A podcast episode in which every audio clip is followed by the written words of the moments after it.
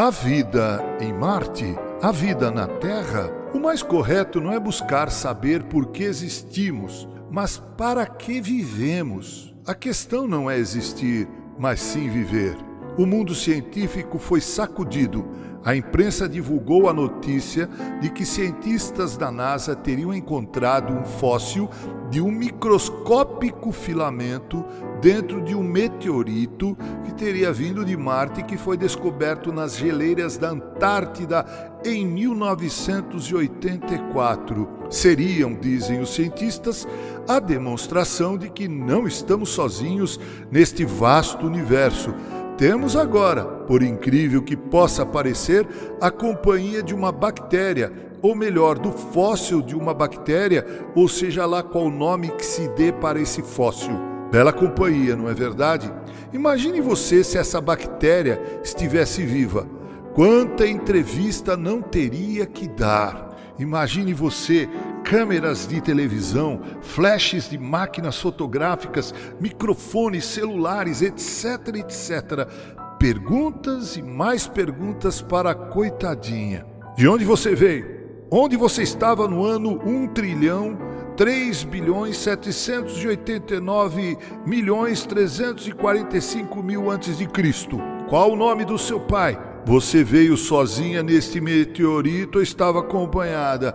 Todas estas perguntas e muitas, muitas mais deveriam ser respondidas em uma coletiva na sede da ONU.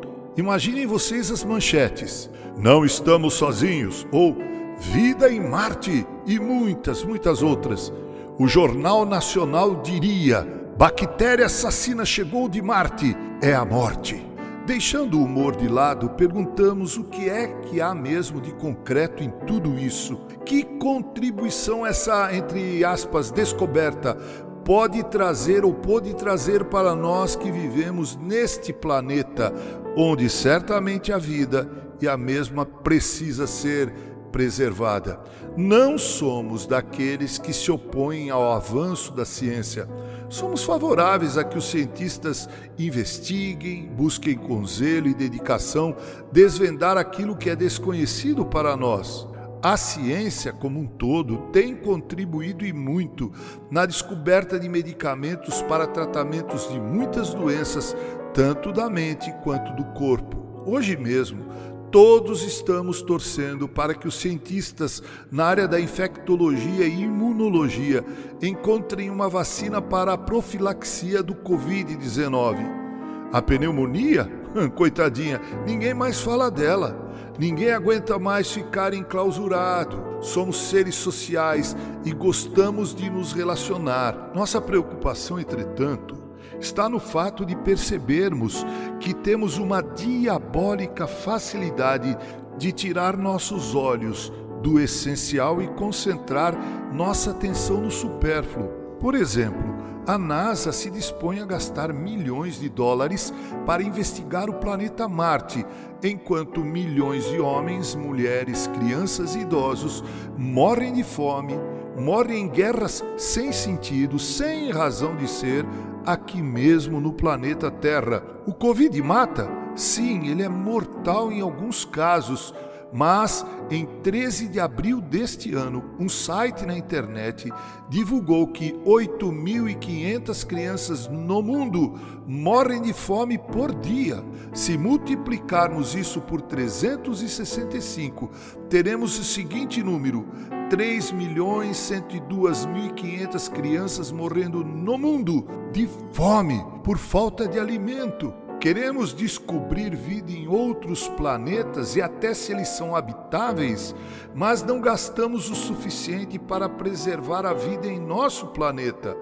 Na verdade, nós estamos destruindo o planeta Terra. A busca de vida em outros planetas e de um outro planeta habitável não é outra coisa senão uma tentativa de achar outro lugar para vivermos depois que essa Terra tiver sido totalmente destruída. A AIDS está matando no planeta Terra não em Marte.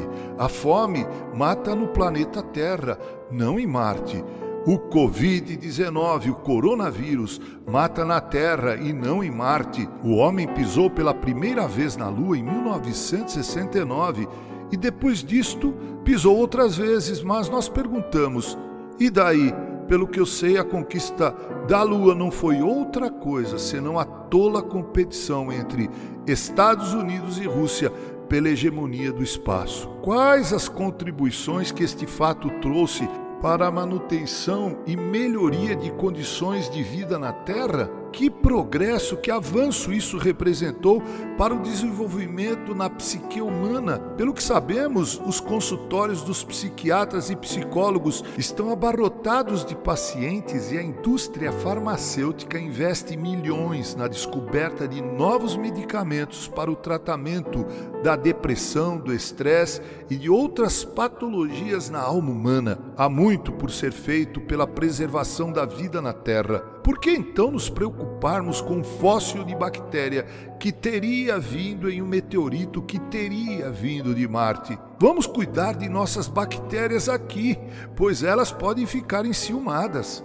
Não sabemos se há vida em Marte, mas há vida na Terra e desse jeito por pouco tempo. A humanidade precisa urgentemente declarar sua falência espiritual tão evidente nas escolhas e prioridades que adota. Precisamos urgentemente parar de querer impor aos outros nossas ideologias políticas.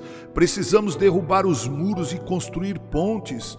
Precisamos reconhecer o Deus da Bíblia e crermos no seu Filho e também nos ensinamentos que ele nos deixou nos evangelhos. Precisamos parar de brincar de sermos deuses, pois não o somos.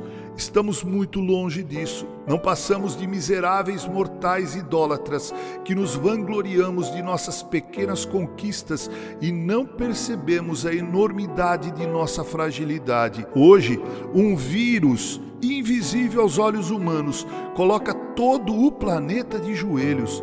Mas esses joelhos deveriam se dobrar hoje, agora, diante do Criador, sustentador e consumador glorioso de todas as coisas. Certamente isso acontecerá, para a tristeza da maioria e glória de bem poucos. Isso se dará no dia glorioso da volta de Cristo, o Filho de Deus que veio, viveu, sofreu, morreu e ressuscitou Paulo escreveu sobre a volta de Jesus dizendo o seguinte: Pelo que também Deus o exaltou sobremaneira e lhe deu o nome que está acima de todo nome, para que ao nome de Jesus se dobre todo joelho, nos céus, na terra e debaixo da terra, e toda língua confesse que Jesus Cristo é Senhor para a glória de Deus Pai. Filipenses 2, 9 a 11.